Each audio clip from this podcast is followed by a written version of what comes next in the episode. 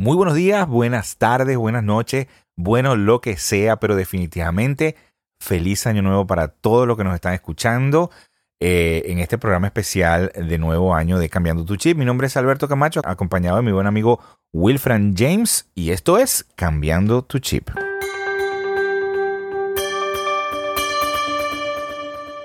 ¿Cómo estás, Wilfran? ¿Cómo, cómo pasaste eh, el 31 de diciembre con tu familia? Cuéntame, ¿cómo estuvo todo? Muy bien, Alberto. Eh, eh, espectacular, espectacular. Las navidades, eh, fecha navideña especialmente, 24-25 la pasamos en familia, acompañado de algunos amigos.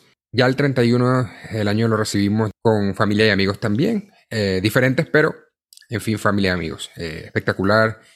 Alberto, tú sabes cómo somos nosotros, comida, muchas risas, diversión y bueno, nada, nada, espectacular. ¿Tú cómo la pasaste? Pues también con la familia, tú sabes, este, las 12 abrazadísimos esperando para lo que va a ser el, año nuevo, el 2023. Y pues preparándonos con todo, todo para, para que sea un año diferente, un año especial y un año donde, tal como, como uno lo desea, cuando uno le dice que tengas un feliz año nuevo, que sea un año feliz. Y eh, tocando en ese punto, pues, pues yo creo que podemos entrar en tema el día de hoy porque vamos a discutir un material que está bien interesante, pero que en general habla de eh, pasos para alcanzar la felicidad. Y lo podemos aplicar específicamente porque el día de hoy podemos, digamos, eh, marcar ciertos pasos que podemos seguir en los próximos 365 días para realmente tener un feliz año nuevo. Así que no sé, entramos en, en tema ya con 10 pasos para tener un feliz año nuevo.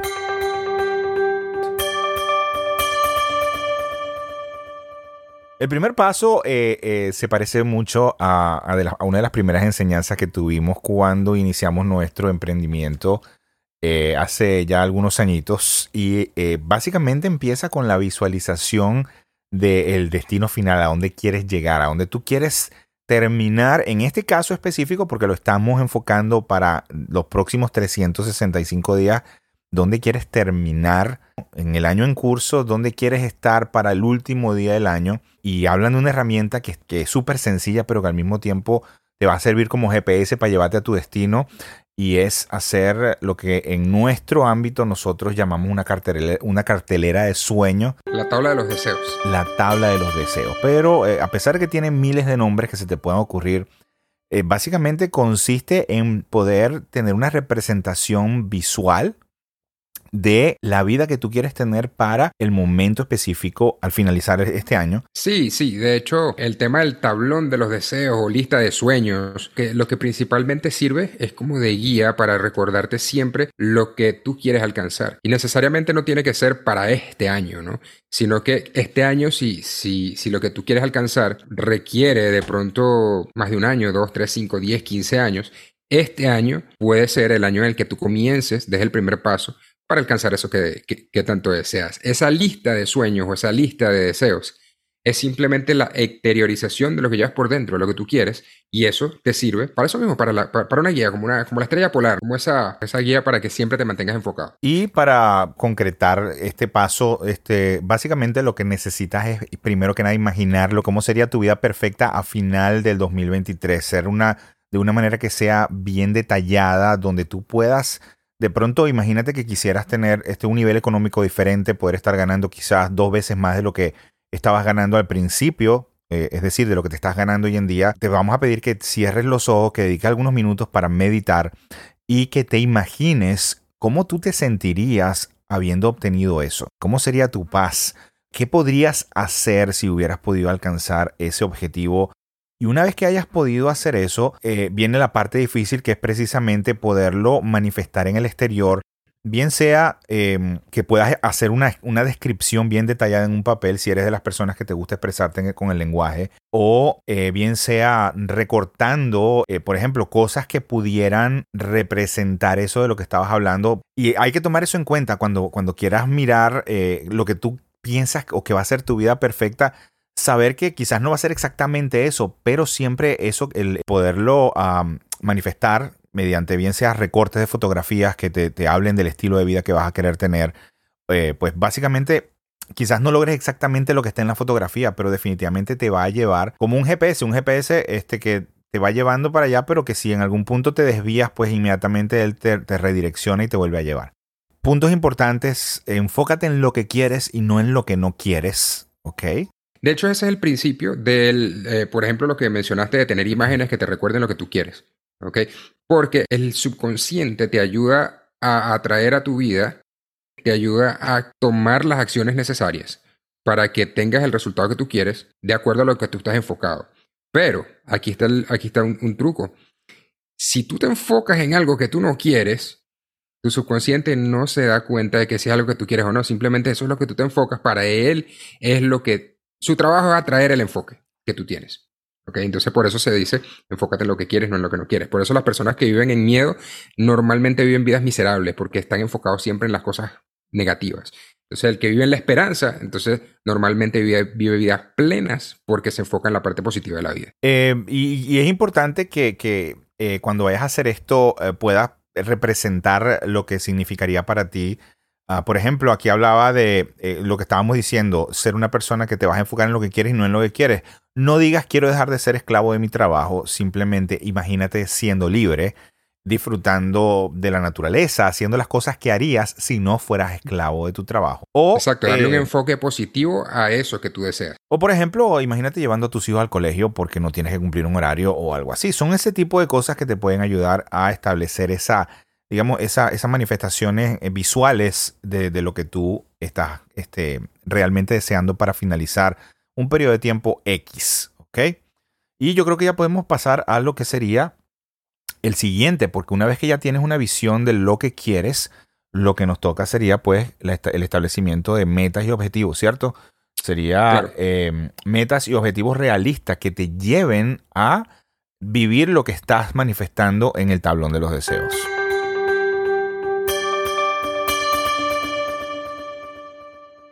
Exactamente, y habla Específicamente se llama el capítulo establece, o el, o el punto en específico se llama establece un objetivo y busca la forma de triunfar.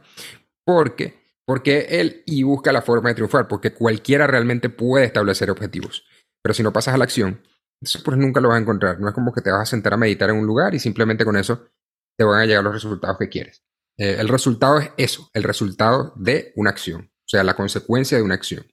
Entonces, eh, acá habla de, ¿Cómo se le llama eso, Alberto? Un procedimiento, el acrónimo SMART. ¿Cómo, cómo, se le llama eso? Un acrónimo, ¿no? Es un acrónimo, eh, sí. Fíjate, en general eh, utilizan la palabra SMART para hablar de las, de las características que deben tener esos objetivos para, para ser realmente efectivos y poderte jalar hacia ese, ese punto donde quieres llegar. Eh, que está manifestado en la tabla de deseo. Y SMART, que es una palabra que en inglés significa inteligente, va a representar cinco palabras ¿ok? Que tienen su, su, traducción en español, creo que todas las palabras excepto la primera. Porque la primera, que es la S en inglés de specific, en español sería específico, pero es la primera característica que necesitan tener los objetivos que fijes para poder ah, caminar hacia, hacia cómo quieres que sea tu vida. Vamos a nombrarlos y hablar un poquito de cada uno. Eh, con el tema de la del acrónimo, SMART, eh, S-M-A-R-T, como dice Alberto, la primera es specific, pero en español es específico. Habla de que tu objetivo debe ser específico. Mientras más específico sea, obviamente, más posibilidades vas a tener de alcanzarlo. Un ejemplo de una diferencia entre un objetivo eh, inespecífico y uno específico. Ah, vamos a dar un ejemplo rápido. Imagínate que quieras, eh, un objetivo que tú quieres tener este año sería mejorar tu relación de pareja. ¿Ok? Eso es súper, súper genérico, súper inespecífico y no es algo que te va a jalar a ningún lugar. Pero eh, una recomendación está en imagínate cómo o qué tú podrías hacer o qué tú harías si tu relación de pareja fuera mejor. Y cuando tú respondes eso, por ejemplo, puede ser eh, prepararle la cena a tu pareja dos veces por semana o organizar una, cena, eh, una noche romántica una vez al mes o tener eh, quizás eh, una noche de películas toda la semana con la familia, si es que lo que quieres es mejorar tu relación con la familia. Cuando tú te imaginas, si, si mi relación con ellos fuera mejor, yo estaría haciendo esto, esas cosas pueden ser esos objetivos específicos. Es decir, para mejorar esa relación, mis objetivos específicos van a ser hacerle la cena par de días a la semana, tener una noche de películas y una noche, eh, perdón, semanal y una noche romántica al mes. Esa es una manera de definir bien específicos, objetivos que te van a llevar hacia tu meta final. Eh, esta, esto nos lleva a la siguiente, que es la parte de que sean metas medibles. Cosas, eh, hay algo que se llaman KPI, que son los indicadores de gestión. En las empresas funcionan fantásticamente para saber cómo te estás moviendo hacia el objetivo de la, de la empresa. Pero cuando estamos hablando de que de tener un feliz año o de tener este, una, una vida feliz o un resultado feliz en cierto tiempo, necesitas que poder medir necesitas poder medir eh, eh, la consecución de esos objetivos. Y nuevamente la misma pregunta que te expliqué en la, en la anterior para conseguir objetivos específicos te va a ayudar en esta parte de, la, de, que sean medibles. Por ejemplo, en el caso que te di de mejorar la relación en tu con tu familia o con tu pareja, tú puedes medir la cantidad de veces que cumpliste el objetivo de hacer la cena para tu pareja, de eh, tener noches de película, si este, al final del año o a mitad de año has tenido esa noche romántica una vez al mes que habías planificado. Todo eso son eh, indicadores de gestión que te van a ayudar a saber si tus objetivos se están cumpliendo. Sí, exactamente. Eh, no, no, no quisiera, de hecho, ahondar más en esa porque lo estás explicando espectacular. el siguiente, que es la letra A, es alcanzable. No significa que tenga que ser factible ahora mismo, ¿ok? Pero tiene que ser alcanzable. Tiene, tiene también que ver con lo que dije hace un rato. Quizá este año no es el año en, el que alcanzarás la meta final, pero si es una meta que de pronto llevaría o tomaría dos, tres, cuatro, cinco años, este puede ser el año en el que tú comienzas y comienzas a trazar todas esas metas a corto mediano plazo para alcanzar esa meta final. Entonces, a eso se refiere alcanzable. Eh, no quiere decir que te tengas que limitar, pero sí entender que hay cosas que puedes hacer, quizás si te sales un poquito de tu zona de confort, que puedes hacer para alcanzar cosas que hoy día no tienes. No sé si estás de acuerdo con eso, Alberto. Totalmente. Eh, aquí el, secreto de, de, que sean alcanzables es que tú digas, no lo puedo hacer ahora quizás, pero con un poquito de esfuerzo, con un poquito de trabajo, sí se puede lograr. Y es ahí donde tú puedes empezar a, digamos, alcanzar esos puntos intermedios antes de llegar a esa meta final. Y lo que nos lleva también al siguiente, que sería que son metas que tienen que ser relevantes. ¿Ok? Una meta relevante.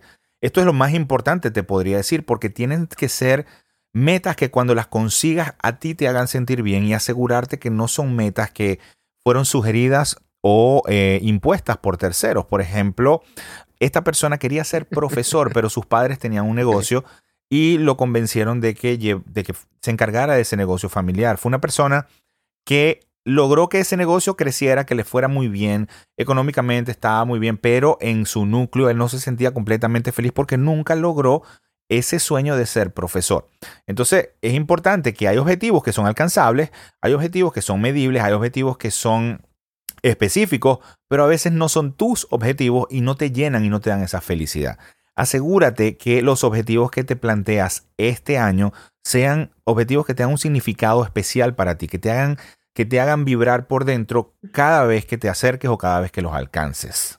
Además de que es algo, hay algo bien importante también, Alberto, de que cuando algo no es relevante para ti, es muy probable que a mitad de camino, si se te hace muy difícil, renuncies. Si esto realmente no te importa, ¿para qué continúas haciéndolo?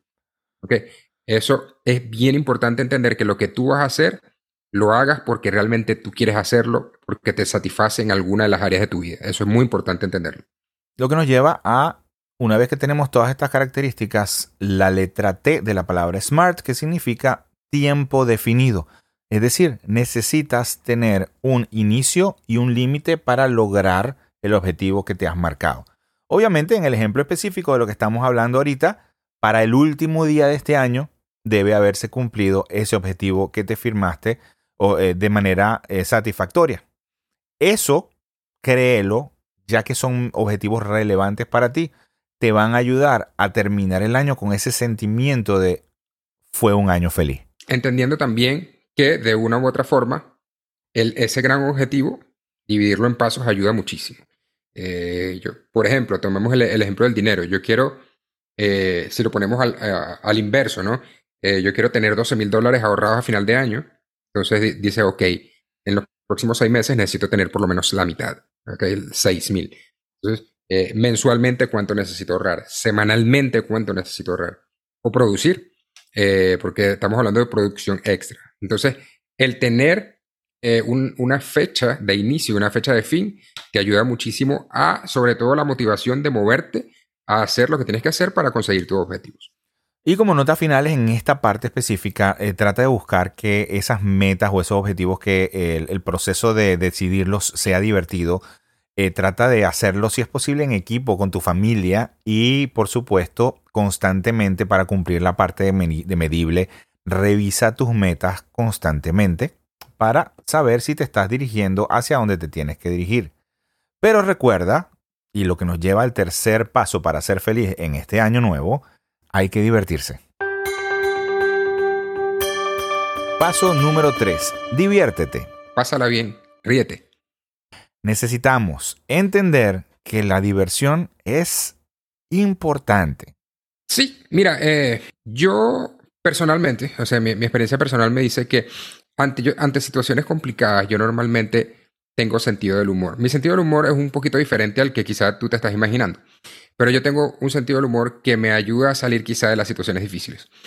En el material del que hablamos específicamente hablando, habla de que las emociones positivas nos hace, nos hace ser más flexibles, nos hace ser o estar abiertos a las posibilidades, ¿ok? Y nos hace ser más productivos. Eh, nos hace optimizar los recursos que tenemos a la mano y potencializa las, las en general, potencializa las posibilidades que tenemos de triunfar porque se habla de que anteriormente quizá la psicología eh, hablaba, se enfocaba quizá en tratar patologías, que hablando de patología hablamos de emociones negativas, y no se, no se, tú sabes, no se enfocaba mucho en el tema del positivismo o de las emociones positivas, pero resulta que las emociones positivas, sin dejar de lado de que las emociones negativas como el miedo te ayudan y, y han ayudado a la evolución humana, las emociones positivas te ayudan a todo esto. ¿Ok? Nos ayuda a ser más productivos, nos ayuda a ser más flexibles, nos ayuda a estar más abiertos a posibilidades y, en fin, nos potencializa las posibilidades de triunfar. No sé qué quieres decir al respecto, Alberto. Ah, mira, para que lo mires de una manera, para que realmente puedas ver la importancia de, darle prioridad a la diversión. Ah, cuando tú te levantas todos los días, lo primero que haces probablemente después de, hacer del 1 o del 2 es que te cepillas los dientes. ¿Ok? Es importante cepillarte los dientes porque el cepillado de los dientes te ayuda a mantener una salud bucal, ¿cierto? De la misma manera, las personas que hacen ejercicio entienden que hacer ejercicio es importante porque les ayuda a mantener una salud física, ¿ok? Resulta que para la salud mental es importantísimo divertirse y hay que preguntarnos, para nosotros, ¿qué relación tenemos con la diversión?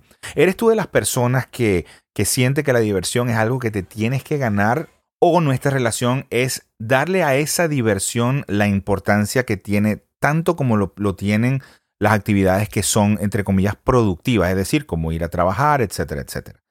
Eh, una vez que tú te respondes eso, eh, debes ajustarte y entender que al divertirte tienes todas las ventajas que mencionó Wilfran. Aumenta, aumenta tu flexibilidad, tu capacidad de, de creatividad, todo eso aumenta cuando tú estás divirtiéndote. Y por lo tanto necesitas ah, pues, aprender a apartar algún tiempo en el día, por lo menos para actividades lúdicas, es decir, para actividades de diversión, para poder, digamos, alimentar tu salud mental para que tú seas más efectivo en las demás actividades. Vamos a pasar al siguiente, que habla sobre el tema de encarar tus miedos.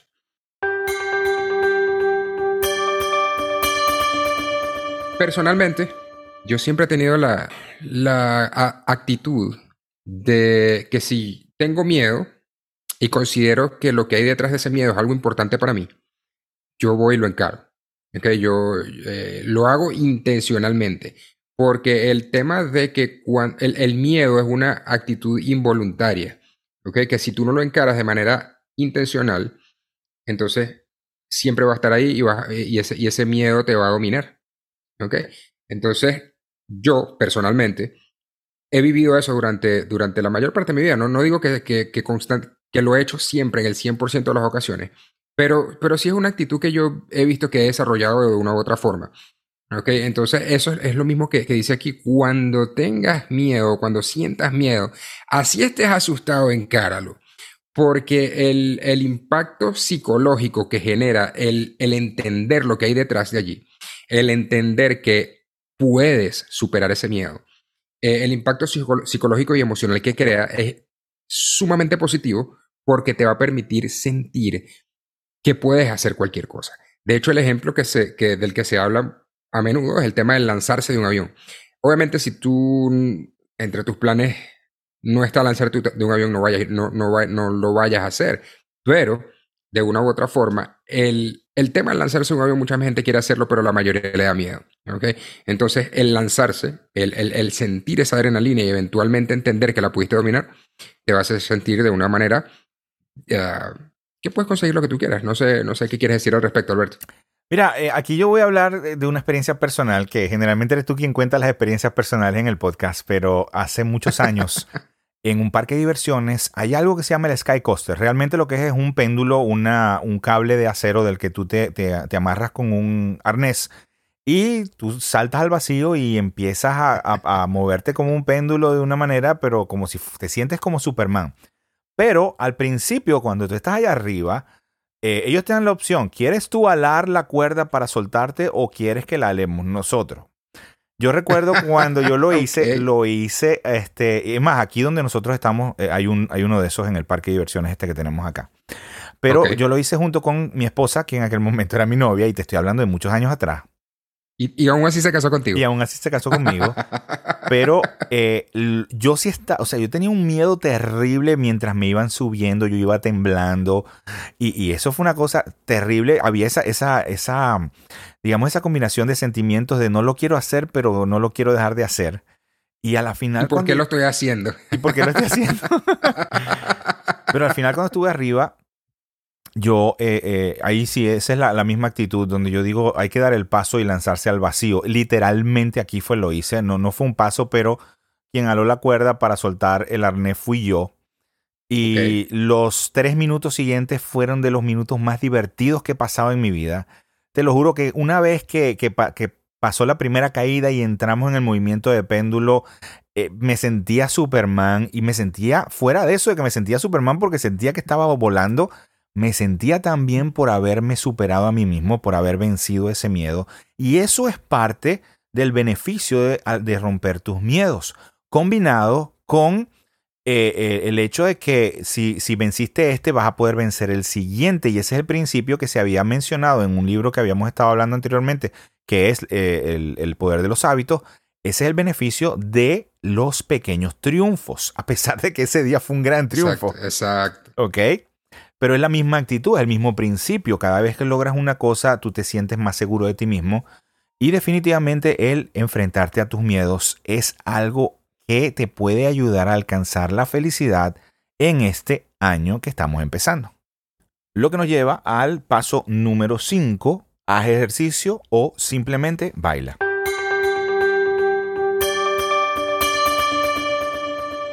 Lo primero que podemos hablar al respecto es que no todo el mundo le gusta hacer ejercicio. Pero el punto es que eh, el ejercicio tiene sus beneficios. El ejercicio necesita su lugar y su prioridad porque es algo que nos ayuda a mejorar la salud física. El ejercicio mejora tu cuerpo y además tiene un efecto definitivamente eh, directo en lo que es tu parte emocional porque te ayuda a bajar el, estrés, te ayuda a disminuir la depresión y además empodera las emociones positivas. Como habíamos hablado, anteriormente se, se, sabía la función del miedo, pero no se conocía la función de la felicidad, etcétera, etcétera. Ahora, lo discutimos en uno de los, de, los, de los pasos anteriores, pero hay que entender que el hacer ejercicios también tiene esos beneficios en tu salud mental. Ok, te estoy hablando es de, de, de incorporar actividad física dentro de tu día, dentro de tu, de tu diario vivir. Y bien puede ser actividades físicas, tipo como ir gimnasio, correr, bicicleta, etcétera, etcétera. Pero también podemos estar hablando de convertir tus actividades cotidianas en actividad física, como por ejemplo subir las escaleras más a menudo, pon el carro un poco más lejos y camina un poco más hacia tu oficina. Si te vas en transporte público, en vez de bajarte en la parada que está junto a la entrada de, de, tu, de tu trabajo, bájate una parada antes y camina los últimos 10 minutos, etcétera, etcétera. Aparte de todo lo que quizá puedes hacer para incorporar ejercicio a tu vida, es que no lo hagas un martirio. ¿Ok? Diviértete haciendo ejercicio, incorpora el factor diversión. ¿Cómo? La diversión para todos nosotros es diferente. ¿Ok?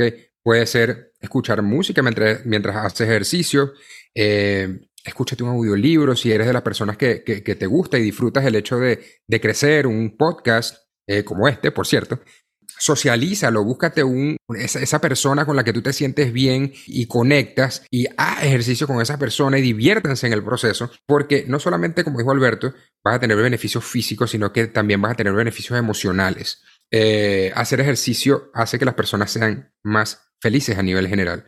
Eh, porque como lo vamos a ver más adelante, uno de los beneficios del ejercicio es que te, te facilita un mejor sueño ya vamos a ver más adelante por qué.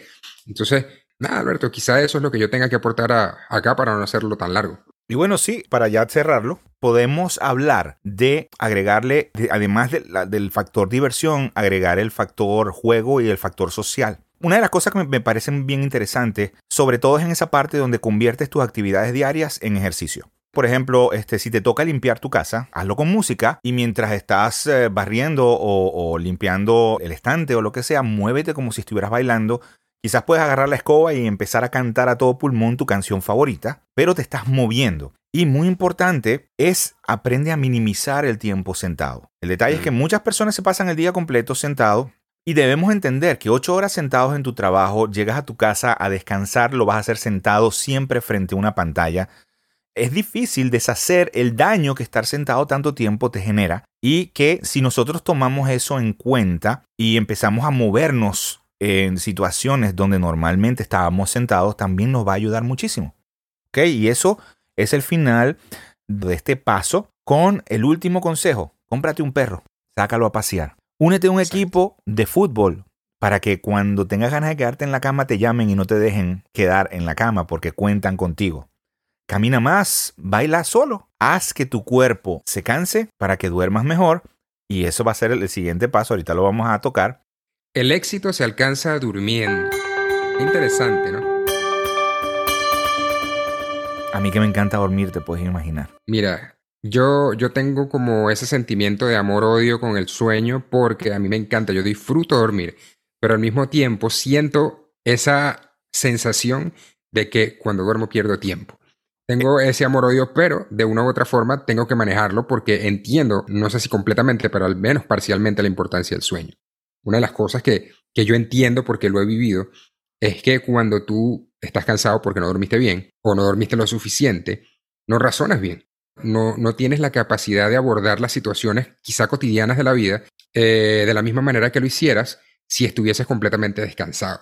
¿okay? Hasta un teléfono celular tienes que eventualmente ponerlo a cargar para que funcione al 100%. Igual pasa aquí. ¿okay? Nosotros, nosotros como, como seres humanos también necesitamos eventualmente agarrar ese retiro de, de todo, esa, esa desconexión de, de, todo lo cotidiano, del trabajo, si, si, si tienes trabajo, si no tienes trabajo, quizás de tus responsabilidades del hogar, de la familia, darte un tiempo contigo mismo y descansa. ¿okay? Eso, eso es súper importante, eh, especialmente por el tema de la, del, raciocinio, ¿no? de aplicar completamente tus cinco sentidos a la, a la resolución de cualquier problema cotidiano. De hecho, eh, hay unos tips, ¿no? No sé si tú los quieres decir más adelante, eh, pero la mayoría de la gente duerme poco. Y el rendimiento de las personas que duermen poco está súper lejos de ser el rendimiento óptimo. Por lo mismo que acabo de explicar. Entonces, no sé, Alberto, si quieres hablar un poquito sobre los tips, eh, quizá no decirlos todos explicaditos, pero por lo menos mencionarlos cuáles son esos tips que se dan, que, tenemos aquí preparados para... Aquí los tengo anotaditos todos, que nada más los leo y ya cubre, yo pienso, el significado y todo sin, sin eh, profundizar mucho la explicación. Exacto, sin profundizar, porque es que se explican por sí mismos. Así que lo primero y lo más importante es que priorices tu sueño tanto como priorizas las actividades productivas del día. ¿Por qué? Porque primero el sueño te da vida. Si tú no duermes, tú te puedes morir. Fuera de los beneficios que le da a tu cuerpo porque recupera las células de tu cuerpo, ayuda a la recuperación de los órganos, tienes que proteger el tiempo de dormir y, eh, cambiar esa relación odio que dices, como acabas de decir. Entender amor, odio, amor, odio. Eso, amor, odio. Date, te más por el amor, pero entender que no estás perdiendo tiempo. Estás aumentando tu capacidad para resolver después. ¿Ok? Claro, y eh, por eso es que es tan importante comprender la necesidad de dormir, porque cuando tú lo comprendes, tú le das la prioridad. Y una vez que has entendido eso, pues empiezas a tomar acciones para proteger ese sueño. Dice, la primera es, tienes que cuidar tu dieta. Entender que la cafeína y ciertos tipos de comida te van a impedir dormir placenteramente si las consumes después de cierta hora. El alcohol, también, también tiene su, su, su, actividad. Yo no te voy a decir que dejes de, tomar vino, pero debes moderar y, no hacerlo a diario. Por supuesto, como, habíamos, como veníamos de paso anterior, haz ejercicio. Haz ejercicio porque hay personas que no se cansan lo suficiente durante el día y por lo tanto duermen mal en la noche. Quiero recordarte que estamos hablando de todas estas cosas que puedes decidir empezar a hacer desde, desde el día de hoy, desde el principio de este año, para asegurarte que para el fin de este año has tenido un feliz año nuevo. Es esencial aprender a relajarte, ¿ok? La relajación es súper importante porque hay dos cosas que son los grandes enemigos del sueño. Uno es el estrés, el otro es la angustia, ¿ok? Y a veces tú estás acostado en la cama pensando en tus problemas y te das cuenta que de pronto te está costando mucho dormir. Y resulta que hay, en este tipo de cosas hay consejos, por lo menos una es aprende a relajarte, hay técnicas como lo que se llama el barrido corporal, donde tú vas como que relajando todas las partes de tu cuerpo y eso primero te quita la, mente de, tus problemas, empiezas a concentrarte en tu cuerpo y en cómo te estás sintiendo. Y luego, finalmente, cuando llegas al final y estás tan relajado que dormir se hace muy fácil. Te recomendamos que busques la técnica de relajación que mejor te pueda funcionar a ti y hagas, digamos, una rutina. Eso es muy importante, tener una rutina antes de dormir. El primer consejo aquí sería apagar todas las pantallas por lo menos una hora antes de dormir. ¿Ok? Si tú apagas las pantallas, empiezas, digamos, una rutina que te puede ir llevando hacia la cama, como escuchar música tranquila, eh, escuchar un audiolibro, leer y finalmente estar en tu cuarto y poder llegar a ese punto de dormir. Es bien importante esas rutinas porque se convierten en hábitos dentro de nuestro cerebro y facilita el hecho de, quedarte dormido. Para vencer la angustia, es importante que monitores lo que estás pensando. Eso es una recomendación que aprendas a, tener conciencia total de cuando estás teniendo pensamientos preocupantes y empiezas a tomar acciones para evitar esos pensamientos preocupantes, trata de dedicarte a resolver problemas y a no ignorarlos, porque si ignoras los problemas se te acumulan y van a venir a tu mente en la noche. Y si vas a resolver estos problemas, la recomendación principal es aparta un momento durante el día lejos de tu cuarto para poder resolver estos problemas quizá para, para darle un, breve resumen, o quizá lo más importante aquí sería que eh, aprender a descansar. Mucha gente duerme y no descansa. Eh, ser congruente. ¿Por qué digo ser congruente? Porque cuando tú eres congruente te, estás encargando de todo lo que te propones. Y eh, tener una buena gestión del tiempo. gestionar el tiempo, gestionar ah, todas tus actividades y cumplir con ellas te va a ayudar mucho a quitarte peso encima, a relajarte, para que al momento que llegues a la cama ya estés de una u otra forma con la mente desconectada de todo el día a día y puedas dormir con más tranquilidad. Definitivamente ten la eh, inteligencia de darle la importancia al sueño durante este año nuevo. Lo que nos lleva a la siguiente. La siguiente, el siguiente paso el que vamos a discutir es aprender a pedir ayuda. Pide ayuda. ¿Cuál es tu opinión o cuál tú piensas que es la opinión de la mayoría de las personas, Wilfran, respecto a pedir ayuda a los demás? Mira, yo quizá no pudiera decir que la mayoría de las personas piensa sobre pedir ayuda, lo que te voy a decir, pero mucha gente, quizá me incluyo, sentimos que pedir ayuda o pude yo en algún momento de mi vida sentir que pedir ayuda era como un símbolo de debilidad, como sentirme insuficiente, como que en lugar de enfocarme en la parte positiva de que si yo voy a hacer algo yo puedo hacerlo, uno tiende a enfocarse en la parte negativa del que si no lo hago es porque no puedo hacerlo. Entonces hay que tener bien claro también el, cómo nosotros enfocamos eh, las situaciones, ¿no? No es necesario resolver todo por uno mismo. De hecho, no existe alguna persona que pueda hacer todo por sí misma. incluso eh, dudo que un dentista se arregle los dientes solo. Aunque quizá pueda hacerse ciertas cosas, habrán cosas que va a tener que recurrir o acudir a otro dentista colega para que le pueda solucionar su situación. Así que yo creo que esa es mi, perspectiva con respecto al tema de pedir ayuda. Totalmente de acuerdo con eso y eh, quiero empezar a, mencionar algunas realidades. Eh, el ser humano, eh, por ejemplo, si se rompe un brazo, ¿qué es lo que tiene que hacer? Necesita un médico para que se lo arreglen, ¿cierto? Correcto. Una persona que de pronto desarrolla una caries que le está matando el dolor, lo más probable es que tenga que buscar la ayuda de un odontólogo para, para poderles reparar ese diente, ¿cierto? Correcto. Eh, y, y, el detalle es eso, esa es la realidad más grande del mundo. Si tú necesitas hacer los taxes o los impuestos, tú te buscas un contador para que te ayude. En todas las cosas de la vida diaria, de lo que se vuelven las rutinas de la normalidad de las personas, la gente necesita la ayuda de un experto, de un profesional. Sin embargo, en ciertas culturas, como tú dices, viene esa... eh, hay algunas creencias que te ponen bien difícil el pedir ayuda. Y en eso nos vamos a enfocar en, en lo que vamos a hablar hoy. Porque el problema no es eh, el, la, digamos, la- entender que necesitas pedir ayuda. El problema es que se te hace difícil pedir ayuda porque manejas creencias que quizás se convierten en una barrera que te hacen sentir mal por pedir ayuda. Primero quiero que entiendas, hay personas a tu alrededor, bien sea a primer grado, segundo o tercer grado de, de separa- de- de separación, quizás algún amigo tuyo ha vivido una experiencia que te puede ayudar a ti a resolver una situación en tu vida. Y si tú no conoces a esa persona, si tú no conoces a la persona que vivió esa experiencia, probablemente un amigo tuyo sí la conoce.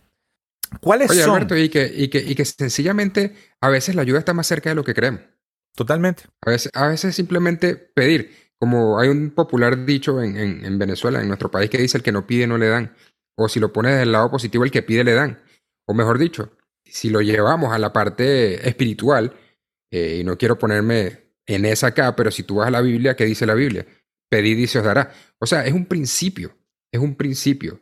Pedir para que te den. No, nadie, nadie o muy pocas personas van a, van, a, van a ser capaces de mirarte y decir, oh, tú necesitas X o Y cosa y dártela sin que se la pida. Total, totalmente. Y es algo que nosotros, si lo, si lo miramos de manera consciente, entendemos que tiene toda la lógica del mundo. Pero hay creencias que separan a muchas personas de iniciar esa búsqueda de ayuda. Por ejemplo, Claro. hay gente que tiene la creencia de que no son merecedores de la ayuda de nadie. Yo no me lo merezco, dicen.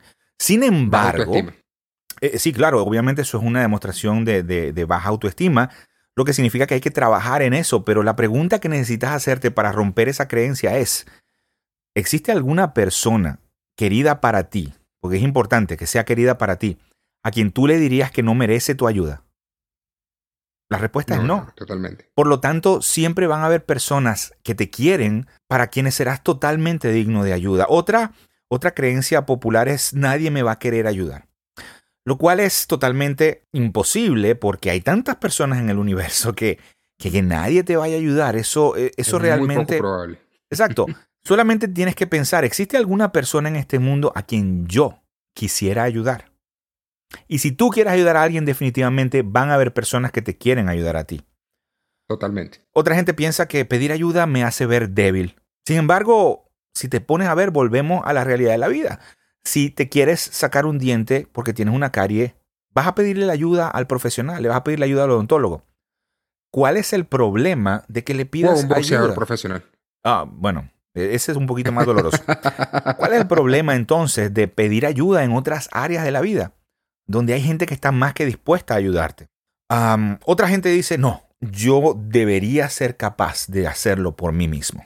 Yo pienso que eso es un punto de vista o un punto de arranque que va desde el ego y que realmente el efecto que tiene simplemente te impide solucionar porque te impide acercarte a buscar ayuda. Y es lo que estamos invitándote a hacer. Aquí el gran paso es que seas capaz de identificar qué es lo que necesita ser arreglado en tu vida y seas capaz de buscar ayuda sin permitir que estas ideas te, separen de esa acción. Otra gente piensa, no es que yo no quiero hacerme dependiente de nadie. Hay una palabra que me gusta mucho donde habla de- hablamos de interdependencia, donde como comunidad nos ayudamos entre todos para que las cosas sean mejor para todos. De hecho, hay Claro. culturas en este mundo que funcionan de esa forma. La cultura occidental, que es donde nosotros estamos, tiende mucho a pensar en eso, que yo soy mejor si no necesito a nadie. Hay gente que piensa que pedir ayuda significa que te vas a volver carga para otra persona. Y aquí vamos a introducir un poquito de lo que es el siguiente paso que vamos a hablar, porque yo no sé si, si tú has escuchado que cuando tú ayudas a alguien te ayudas a ti mismo. Claro, totalmente. Totalmente. Dar para recibir, etcétera, etcétera. Etcétera. Entonces, Sí, si sí. tú le das la oportunidad a una persona de ayudarte a ti y entiendes eso que te acabo de decir, esa persona también está recibiendo un beneficio. Porque yo no o sea sé, que ya estamos entrando en el siguiente punto, que es el de prestar ayuda. estamos en el, en el beneficio de que tú te dejes dar ayuda. Porque si lo Claro. miras desde este punto de vista, tú le estás dando la oportunidad a las otras personas de que después de ayudarte se sientan felices, que se sientan útiles, que se sientan orgullosos de lo que lograron junto contigo al ayudarte. Les estás dando mu- muchos beneficios y no te conviertes en carga para nadie. Claro, de, hecho, de hecho, lo que, algo que, una frase que me hizo a mí cambiar la mi, mi, perspectiva con respecto al tema de ayudar o de dejarse ayudar, fue el, el hecho de que imagina que cuando tú estás ayudando, tú estás siendo la respuesta de Dios, la vida, el universo, lo que sea, en lo que tú creas, a esa otra persona en su carencia. O sea, cuando alguien está en una necesidad y pide ayuda y, y, de pronto tú tienes la oportunidad de satisfacer esa necesidad o, ayudarle a resolver, esa, a resolver esa situación, tú estás siendo la respuesta de la vida hacia esa persona. Visto desde otro punto de vista, por ayudar deberías sentirte agradecido por no ser la persona que está en necesidad. Entonces, si tú te pones a analizar la situación, eso tiene muchas aristas, tiene muchas formas de verlo, pero principalmente eso. Dale la oportunidad a la otra persona de ayudarte, porque ayudar, ayudar a otro, ciertamente es una bendición. Y mira, hay las últimas dos que, las últimas dos creencias eh, que tengo acá anotadas. Eh, una dice: si pido ayuda y me dicen que no, me voy a morir.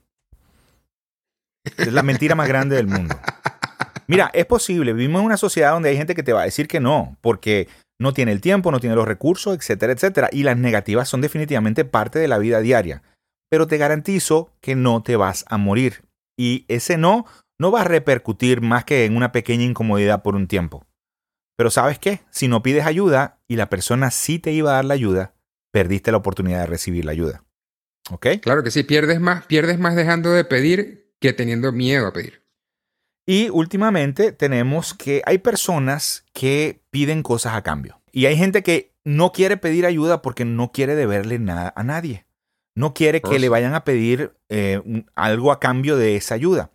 Déjame decirte que es verdad, sí hay personas como esas en este mundo y te las vas a conseguir. Si alguna vez llegas a pedir una ayuda de alguna persona de esta y, descubres que tiene esa mentalidad, pues simplemente no le vuelvas a pedir ayuda a esa persona. Pero todavía quedan muchas personas en este planeta Así que no pierdas la oportunidad de hacerte más feliz, porque cuando entiendes que estás junto con el resto en, digamos, en la, en la aventura de, de, la vida, de vivir la vida de la comunidad, pues te das cuenta que, que, que definitivamente eres un poquito más feliz al saber que cuentas con otras personas y que otras personas cuentan contigo para poder dar y recibir ayuda.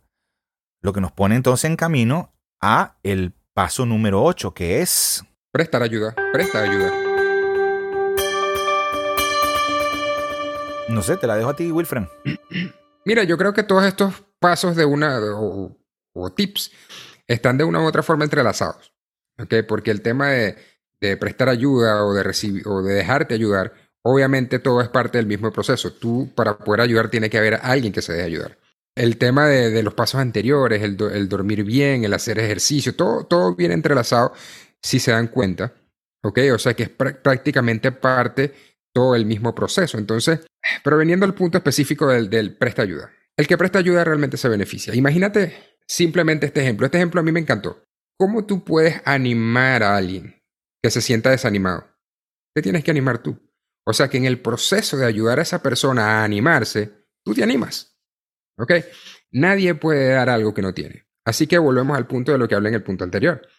Eh, siéntete bendecido, siéntete afortunado de que estás en la posición de ayudar, porque ciertamente el que está en la posición de necesitado va a pasar si tiene este tipo de creencias de todas las que Alberto habló ya, eh, que, se va a morir si le dicen que no, que, que se va a sentir una carga, etcétera, etcétera. Piénsalo, ¿te gustaría estar en esa posición? ¿O preferirías estar en la posición de ser tú el que ayuda? Entonces, si necesitas ayuda, pues déjate ayudar. Pero si, si tú estás en la posición de prestar ayuda, presta ayuda. Todos en el fondo, de una u otra forma, tenemos, tenemos esa, esa necesidad, si se dice de alguna manera, o, o, esencia altruista.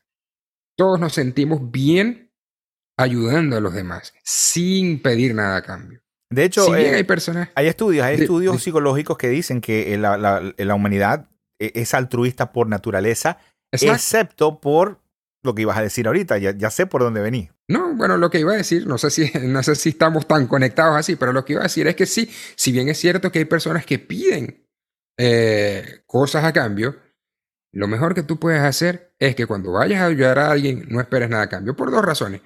Uno, porque al mismo tiempo que tú estás dando, estás recibiendo. Y dos, porque si no te dan lo que tú estás esperando, te vas a decepcionar y vas a sufrir en lugar de gozarte el hecho de poder ayudar a alguien. Y hay un concepto eh, que mucha gente piensa que es opuesto a la, al altruismo, es, el, es el, egoísmo, ¿ok?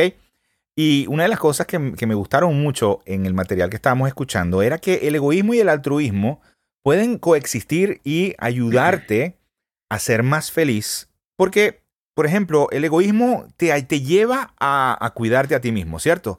O sea, todo este tema del interés egoísta y el egoísmo desinteresado. Exactamente. El egoísmo te lleva a cuidarte a ti mismo, a protegerte, de pronto a encargarte de tus finanzas para tú estar mejor, ¿ok? De pronto a hacer ejercicios para tú estar mejor, ¿ok? Pero el objetivo final de que tú estés mejor es el mismo objetivo de cuando tú estás en un avión, hay una descompresión y le dicen, ponte tú la máscara primero antes de ponerle la máscara a tu niño. Debes tú estar bien para estar en la capacidad de ayudar a los otros. Entonces, ese, ese es el verdadero altruismo, diría yo, donde donde tú sí te sientes bien por ayudar al otro. Y lo estás haciendo para sentirte bien. Lo habíamos hablado en otros libros anteriormente. Tú ayudas a los demás a veces para tú sentirte bien. Pero eso no es realmente un egoísmo egoísta. Ese es un egoísmo desinteresado. ¿Y qué podemos hacer entonces durante este año para terminar más felices, aprovechando este principio de prestar ayuda a los demás? Mira, sé amable con las demás personas. Si tienes la oportunidad de dar un servicio desinteresado, dalo. Si tienes un familiar que necesita que le cuiden los niños para poder ir a una fiesta, ofrécete y cuídale a los niños. Vas a tener el beneficio de pasar tiempo con de pronto tus sobrinos o algo así. Si tienes la oportunidad, fíjate, eh, en la parte de dar dinero, de pronto hay, hay este, ah, causas que, te apasionan. Por ejemplo, si eres apasionado de, la, salud ambiental, pues tú puedes donar parte de tu dinero para, para poder ayudar a esas causas. Y fíjate que para poder tener ese dinero tienes que cuidar tus finanzas primero. Egoísmo para ser altruista. Y claro, si, si te gusta el deporte, por ejemplo, Puede ser tú, si te gusta el deporte y sabes de, algún deporte específico, pudieras tú prestar tus servicios para entrenar niños sin necesidad de cobrar dinero a cambio. ¿Me entiendes? O sea, hay muchas maneras. Hay muchas maneras de, ayudar sin necesidad de, perder, digámoslo, porque realmente estás ganando. Así que básicamente el resumen de, este, de, esto es, aprende a buscar oportunidades de hacer y de ayudar a que las demás personas se sientan mejor. Eh, lo puedes hacer a nivel organizacional, lo puedes hacer a nivel personal, pero si te conviertes en una persona que se dedica a buscar esas oportunidades de manera activa, te garantizo que al final te vas a sentir mucho más satisfecho con quien tú eres y definitivamente vas a ser más feliz en este año. Totalmente. Así que eh, para ayudarte también con esto, tenemos el hábito número 9, que es enfocarte en lo que va bien.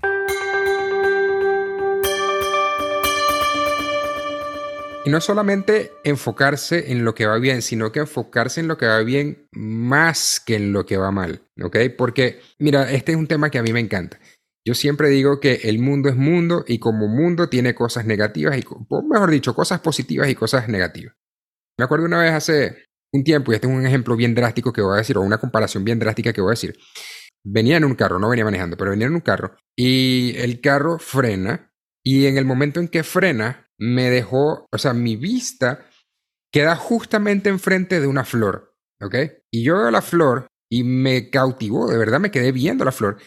Y yo digo, wow, en este momento que yo estoy viendo esta flor, quizá una persona está siendo maltratada en otro lugar del mundo.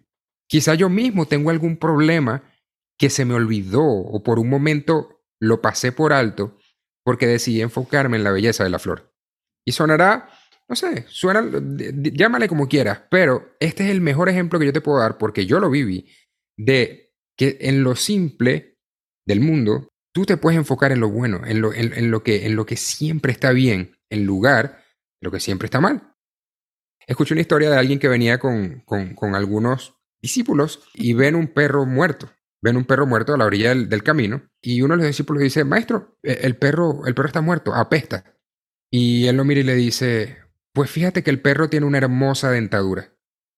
Esta persona vio la hermosa dentadura que, que tenía el cadáver del animal. Entonces, ese es otro ejemplo que a mí me encanta también con el tema de ver lo bueno más que lo, que lo negativo. No sé, Alberto, tú qué tengas que decir.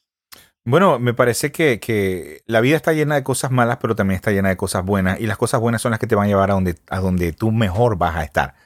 ¿Ok? Y te podemos recomendar eh, que para aprender a enfocarte en esas cosas buenas, eh, te enfoques en lo que es la gratitud y el reconocimiento. ¿okay? En la gratitud eh, es, es, un sentimiento que te ayuda a crecer y a dirigirte hacia, hacia lo bueno, hacia lo bonito de la vida.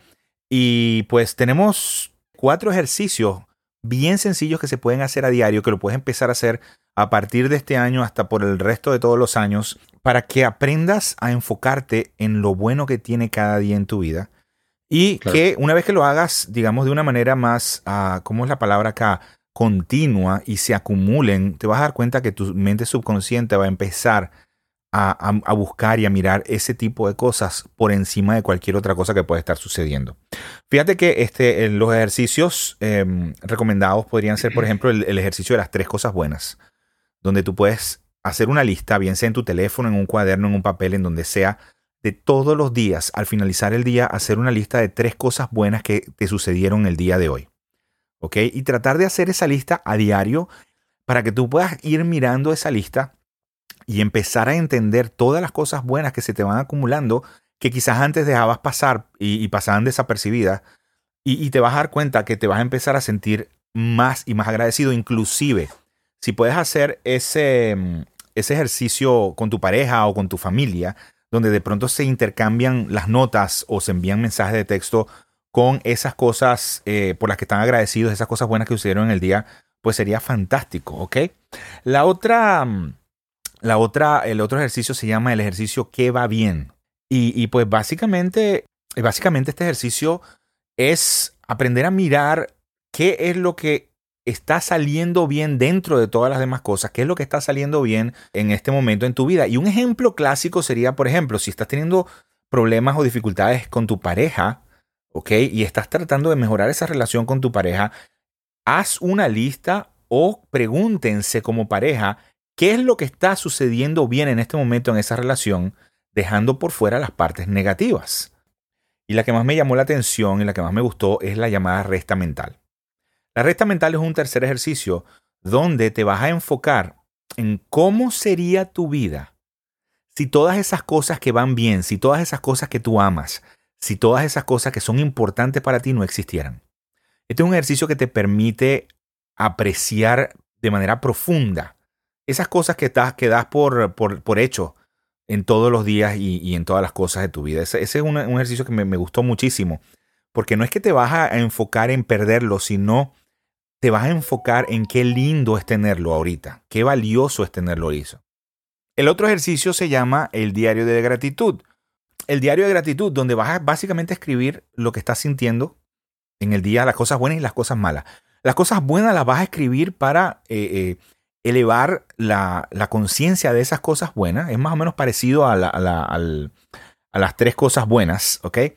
Pero también vas a escribir las cosas malas para aprender a, a gestionar tu vida para resolver esas cosas malas.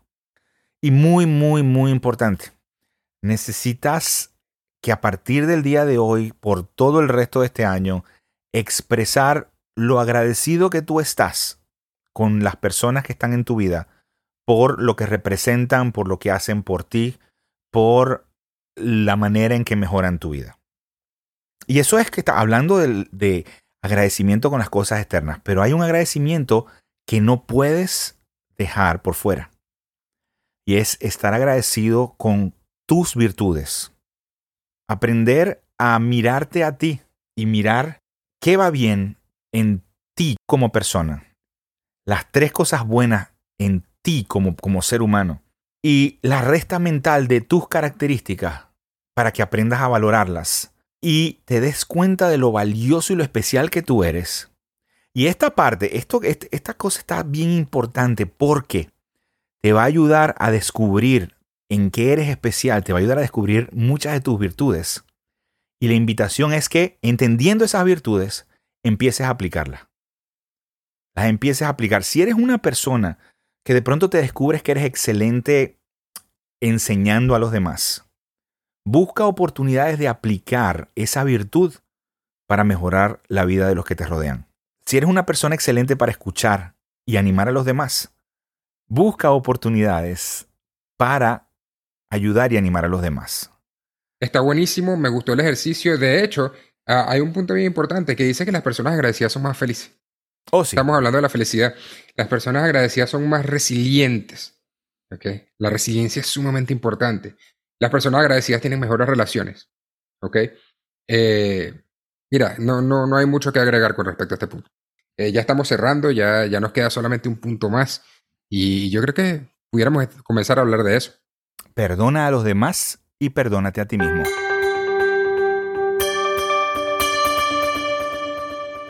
Cerramos el, paso anterior hablando de aprender a mirar tus virtudes y aprender a utilizarlas a diario para que te ayude a alcanzar mayores niveles de felicidad y ayudar a otras personas a que también lo hagan.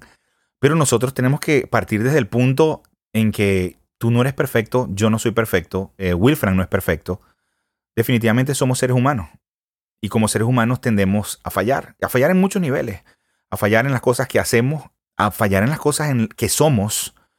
Y definitivamente eh, el camino de la vida viene en, en pasar por esas fallas y mejorar, obviamente. Pero nunca vamos a ser perfectos. Tenemos que entender que los otros y nosotros vamos a fallar en algún punto y debemos aceptar eso para no autocastigarnos y para no envenenarnos con la ira, con la falta de perdón hacia otras personas. Eh, totalmente, totalmente. Mira, es que eh, estos puntos hasta, valga la redundancia, hasta cierto punto, se explican solos. O sea, imagínate, perdona a los demás y perdónate a ti. ¿Cómo, cómo, cómo tú puedes vivir una vida entera? Que sé que hay personas que lo hacen porque las he conocido de cerca. ¿Cómo, cómo tú puedes vivir una vida entera con rencor hacia otros? A la única persona que daña el rencor es a ti mismo. ¿Ok? Eh, perdónate. El principio del que, del que acaba de hablar Alberto, que es el eh, simplemente entender que tú no eres perfecto. Y así como tú no eres perfecto, los demás tampoco lo son. Nos da el pie, o nos da pie, perdón, a equivocarnos, a hacer las cosas de una manera incorrecta. O incluso, fíjate esto, incluso así tú hagas algo perfectamente bien para ti, no necesariamente eso está perfectamente bien hecho para el que está enfrente de ti. Entonces, de una u otra forma, nosotros ante los ojos de alguien nos estamos equivocando. ¿Ok? Entonces, es más que un consejo, es una necesidad de nosotros como seres humanos de aprender a, de, aprender a perdonarnos y a perdonar a otros en, un daily basis, como dice el americano, ¿no? En, el, en el día a día. Perdónate y perdona a otros y automáticamente vas, vas, a ver, vas a ver la diferencia de que vas a ser más feliz. Y recuerdo el otro día, Wilfred, tú y yo estábamos conversando por teléfono y tú me mencionaste algo que después escuché en el audio donde, de donde estábamos sacando esta información, que era que la ira, ¿ok? O el rencor es como querer tomarte tú el veneno y que se muera la otra persona. Eso me lo dijiste tú por teléfono. Me sorprendió después cuando lo escuché acá, eh, porque sé que ni tú ni yo habíamos escuchado este capítulo. Pero eh, cuando nosotros entendemos esto, entendemos que perdonar básicamente nos liberas a nosotros, ¿ok? Y el perdón es definitivamente una necesidad, sobre todo eh, eh, perdonar a los demás y perdonarte a ti mismo, porque siempre la falta de perdón te va envenenando y te va envenenando, te quita la paz, te quita la tranquilidad. Y por supuesto, si no tienes paz, no tienes tranquilidad, no eres feliz, además no vas a dormir bien y no vas a ser feliz, se te van a quitar las ganas de hacer ejercicio, vamos, vamos para atrás con todos los pasos de la felicidad. Exacto. Y todo viene desde de, desde adentro hacia afuera, donde necesitas empezar queriéndote como eres y no guardando rencor hacia los demás para poder empezar a avanzar. Fíjate, el perdón te ayuda a ti a liberarte y a caminar hacia adelante, mientras que el rencor y la ira o te estanca o te lleva hacia atrás. Exactamente. Eh, y en la parte de perdonarte a ti mismo, una vez que tomas la conciencia de que tienes derecho a fallar y a ser imperfecto, también hay que tomar, digamos, en cuenta el hecho de que probablemente cuando tú te estás reclamando tus fallas a ti mismo, eres un poquito más ah, duro de lo que serías con otra persona. No sé si te ha pasado a ti, Wilfran. Totalmente. Eso, es algo, de hecho, Alberto, con lo que yo he he lidiado, por mucho tiempo. ¿okay? Aprender a perdonarme, aprender a, o sea, aceptar el hecho de que yo puedo fallar. Porque muy en el fondo nosotros nos creemos perfectos. Entonces, esa, esa, esa perfección o esa creencia de percepción genera rigidez. Cuando tú eres rígido, eres muy, muy, muy rígido contigo mismo, entonces tiendes a, no, tiendes a, a juzgarte muy fuerte, incluso más a ti que a los demás. Hay una, hay una, este, exacto, lo que estás diciendo de que te, te, juzgas muy duro a ti mismo. Entonces hay, hay, una corriente psicológica que habla de algo que se llama la autoempatía y habla de tres pasos, ¿ok? Tres pasos donde la primera es aprender algo como, eh, como el, mindfulness, eso es la, la conciencia plena, es aprender a observarte a ti, ¿ok? De una manera completa, pero sin juzgar, solo por el, el deseo de aprender de ti mismo. ese es el primer paso. Para poder ser capaz de identificar tus fallas, pero sin pasar juicio. Luego, trata esas fallas siendo amable contigo mismo en la manera en que te hablas acerca de esas fallas. Como si estuvieras siendo, tratando de corregir a una persona a quien amas. Y recuerda, el tercer paso es recuerda, adivina qué, Wilfran, así como tú te sientes que has sido a veces muy duro contigo, yo he sido muy duro conmigo. Que no todos, creer. todos somos iguales. y que todos nos autoflagelamos muchas veces y que todos nos podemos perdonar a nosotros mismos por hacer eso. Y eso es todo. Este, ¿Quieres tener un año espectacular? Aplica estos 10 pasos de manera consciente, de manera diaria. Y te aseguro que te vas a sentir un poquito más feliz cuando llegue el último día del año que esté en curso. Para nosotros, el año 2023, quizás para ti el año 3891. Trata de que esto, 10 pasos, se transformen en un hábito en tu vida y muy importante, no importa cuándo estés escuchando esto, hoy es un buen día para comenzar. Así que muchas gracias muchachos por acompañarnos. Musiquita nueva para despedirnos el día de hoy. Eh, les deseamos un año nuevo espectacular y que por supuesto tengas éxito hoy, mañana y por el resto de tu vida.